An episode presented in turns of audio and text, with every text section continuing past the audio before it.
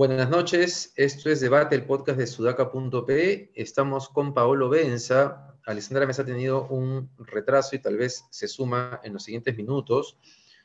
Eh, hoy día vamos a seguir con la confrontación ejecutivo-legislativo, porque hoy día el Congreso, eh, liderado por Mari Carmen Alba, le ha respondido a Aníbal Torres en particular. Y quiero dividir la respuesta del Congreso en dos o tres partes. Una, es que el speech de Mari Carmen Alba fue bastante bueno al inicio.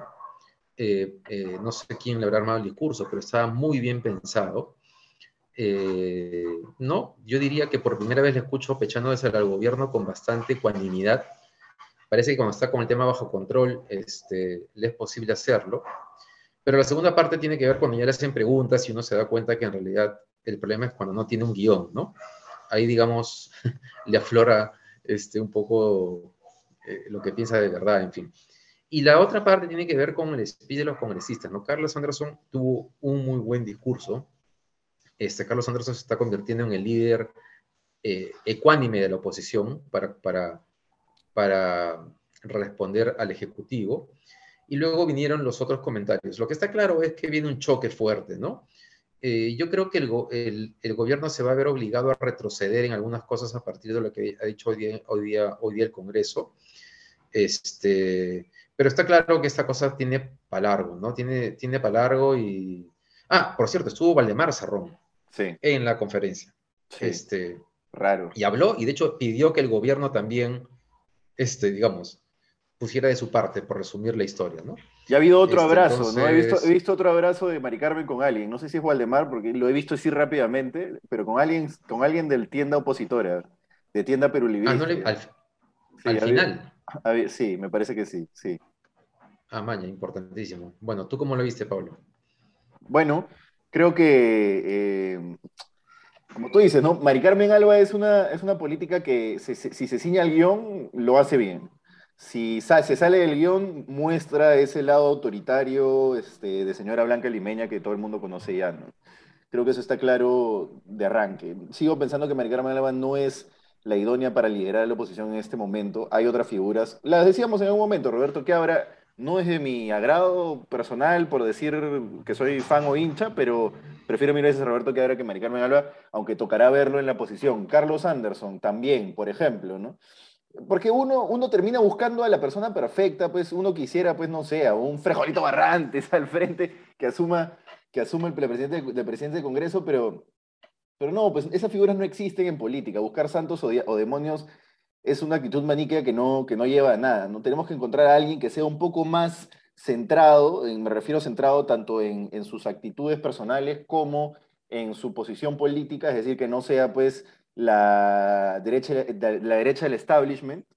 Y, y además tenemos que buscar a alguien que tenga unas actitudes mínimamente aceptables por la gran mayoría de personas, no que tenga la, aprobación que tiene Mari Carmen Alba, que es menor que la del presidente. Entonces, en fin, yo creo que si es que están formándose líderes en el otro lado, creo que, que a uno de esos líderes le va a tocar asumir la mesa directiva pronto, no, no tan pronto, pero pronto, y espero que ese sea el líder que finalmente termina, termine estando en el momento de crisis máxima que va a ser cuando se presente, que va a ocurrir de todas maneras eh, una moción de vacancia. ¿no? Creo que eso ya está casi descontado, aunque bueno, en Perú puede pasar lo que sea. Puede ser que de pronto se pasen cinco años en una de baja intensidad y uno nunca sabe lo que puede pasar. Yo creo que todo está encaminado para que eso ocurra. Ojalá que sea un líder más ecuánime, como tú dices, Carlos Andes o Roberto Cabra. Puede ser alguien incluso de Avanza País que no sea Pati Chirinos, ¿no? Alguien, alguien un poco más centrado en sus, en sus posiciones. En fin, la conferencia, lo que, la conferencia lo que nos ha dejado, como tú dices, es que la cosa va para largo, que por lo menos ya se están tomando las cosas un poco más eh, en el Congreso institucionalmente, de tal manera que ya se, ya, ya se comportan un poco más como órgano colegiado y van a quizás con, digamos, con la venia del, del, del azar a hacer una estrategia un poco más colegiada, un poco más pensando en conjunto y no como, como las ambiciones políticas de cada una de las bancadas y cada uno de los congresistas. En fin, eso. Sí, pero tiene, es cierto que eh, esto, eh, lo que ha pasado, lo que está pasando demuestra que esto viene para largo, que no va a ser tan fácil que cuando Pablo decía que haría bien, este, oye, ahora, ahora que digo esto, finalmente lo que, lo que el periodista de Sudaca, Alonso Ramos, dijo en diciembre se cumplió, ¿no? Solamente que un mes y medio después. ¿Qué cosa? Porque, porque los cambios en el gabinete han ido orientados en la línea de la nota de Sudaca, me equivoco. Es decir, darle el espacio cerrón de vuelta, mantener al MEF eh, desde la derecha, lo cual parecía imposible para mí, pero tú, ustedes dijeron que sí, es, verdad. Eh, y un poco contentar a todos, entre comillas, ¿no? Porque no sé si ha contentado a otros partidos políticos, pero digamos que ha hecho lo suficiente para tener los votos en el Congreso que lo salven, dándole cuatro ministerios o tres a, Cerrón, y a la vez tener un MEF que, digamos, que permitiría, en el peor de los casos, que tengamos otra vez un país por cuerdas separadas en las cuales la economía marcha por un lado y hay una guerra de baja intensidad, como tú dices, pero es un escenario que comienza a abrirse. Se comienza a abrir, correcto, es correcto.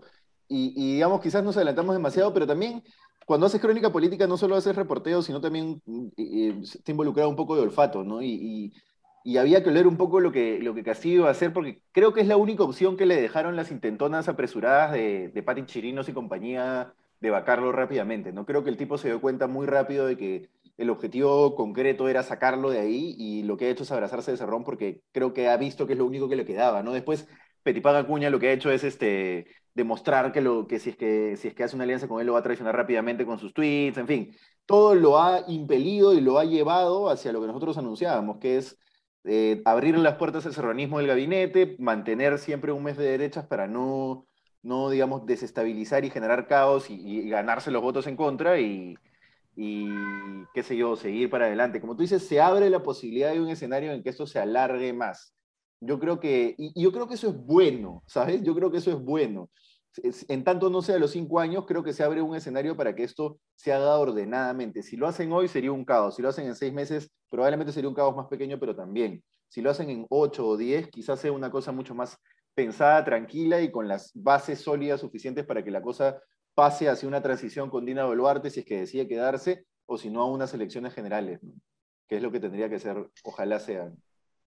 Sí, y hay dos variables que, van, a, que van a ser como bastante importantes en, lo que vaya a pasar. Una la hemos comentado ya muchos días y es eh, si es que aparece o no una denuncia que lo involucre directamente a Castillo.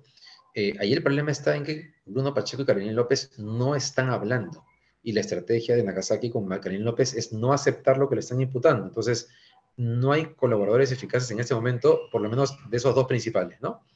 Entonces, eso es una variable.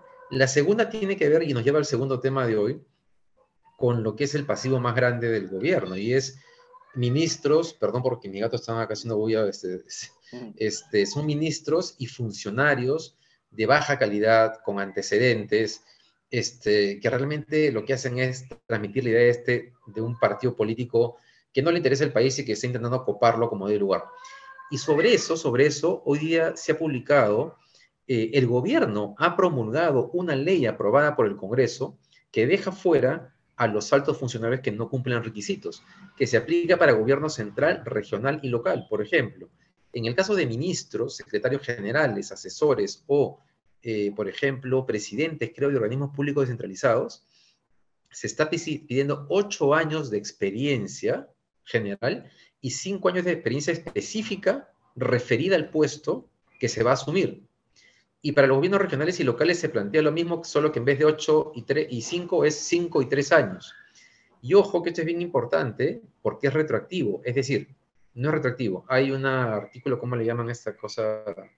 Una disposición transitoria que afirma que eh, los funcionarios tienen 30 días para demostrar estas, estos, este currículo, esas capacidades, y si no van a tener que irse. Es decir, vamos a, o sea, parece que el gobierno se va a ver obligado a incorporarlo, pero lo interesante es que el gobierno lo haya promulgado.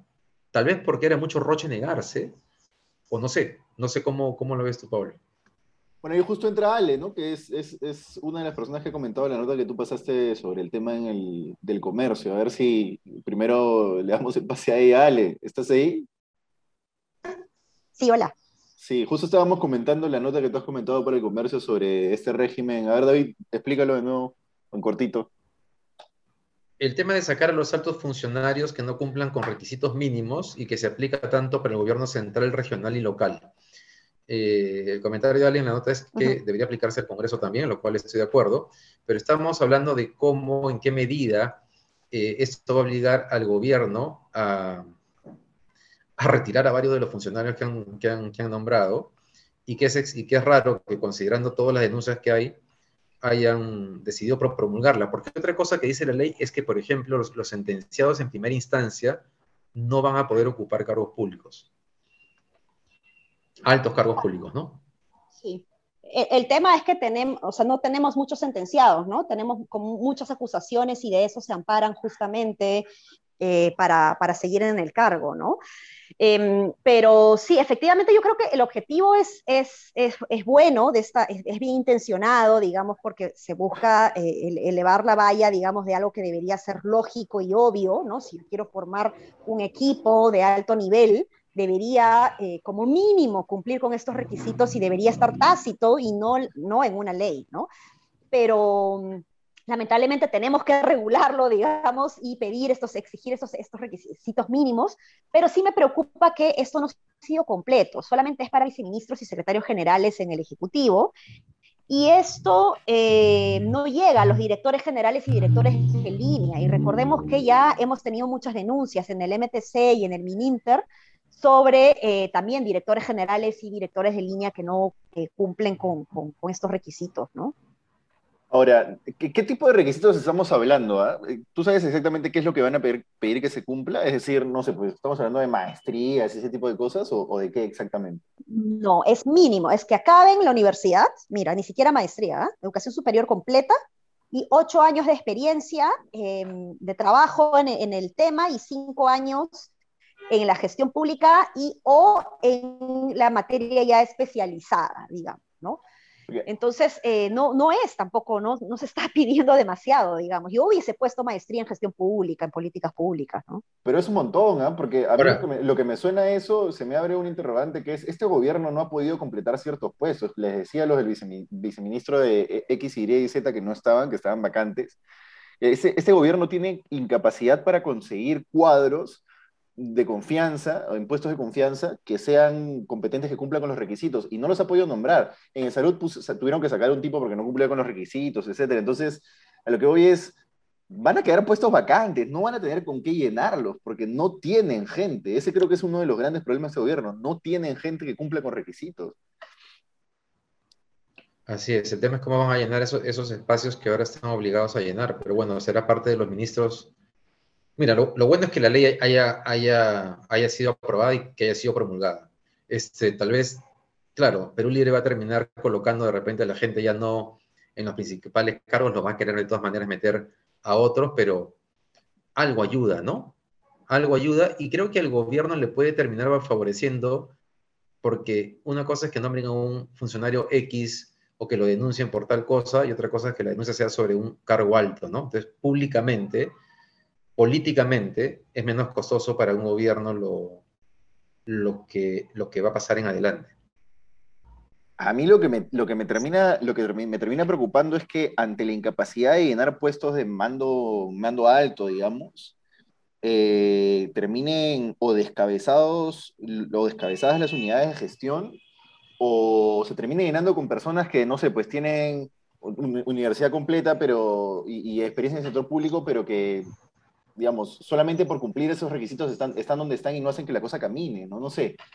Sigo preocupado por lo que veíamos después. sí, o sea, e, e, ese, es, ese, es el riesgo. Eh, claro, ese es el riesgo, porque tú puedes tener a viceministros y, y, secretarios generales que tienen capacidad de firma, digamos, con esos requisitos mínimos, digamos, eh, que van a tener que buscar dentro del sector, digamos, para encontrarlos, o sea, lo que significa que es un, un impulso a la línea de carrera, lo cual está bien pero tienes este otro sistema paralelo que son los FAC, por ejemplo, ¿no? El Fondo de Apoyo Gerencial, en donde contratas a tus asesores, digamos que son los que eh, terminan ganando hasta más, digamos, eh, puede, bueno, no sé si, no, más no, pero terminan ganando un montón, digamos, terminan eh, siendo quienes tienen más poder, quienes están más cercanos al entorno de confianza del ministro o del presidente de la República, y por lo tanto terminan teniendo un poder fáctico en el sector y estos viceministros y secretarios generales pueden estar simplemente de adorno. Entonces, eh, ese es el, riesgo sin duda. Bien, entonces nos quedamos con eso. No sé si Pablo hay algún tema más o esos son los temas. Eso es, creo, ¿no? Sí, eso es. Eso es. Bien, muchas gracias por habernos acompañado. No se olviden de seguir a Sudaca en sus redes, en las redes sociales Sudaca Perú, también en YouTube. Y Pablo, siempre me olvido del otro. ¿Hay un canal más, aparte de YouTube? En Google, en Google. busquen en Google. Y mañana, mañana salimos con una buena nota. Ya, si es que todo continúa encaminado como va, salimos con una nota interesante sobre oposición. Sobre la oposición, así que atentos. Buenísimo. Hasta, mañana. que les vaya muy bien. chao. chao. chao.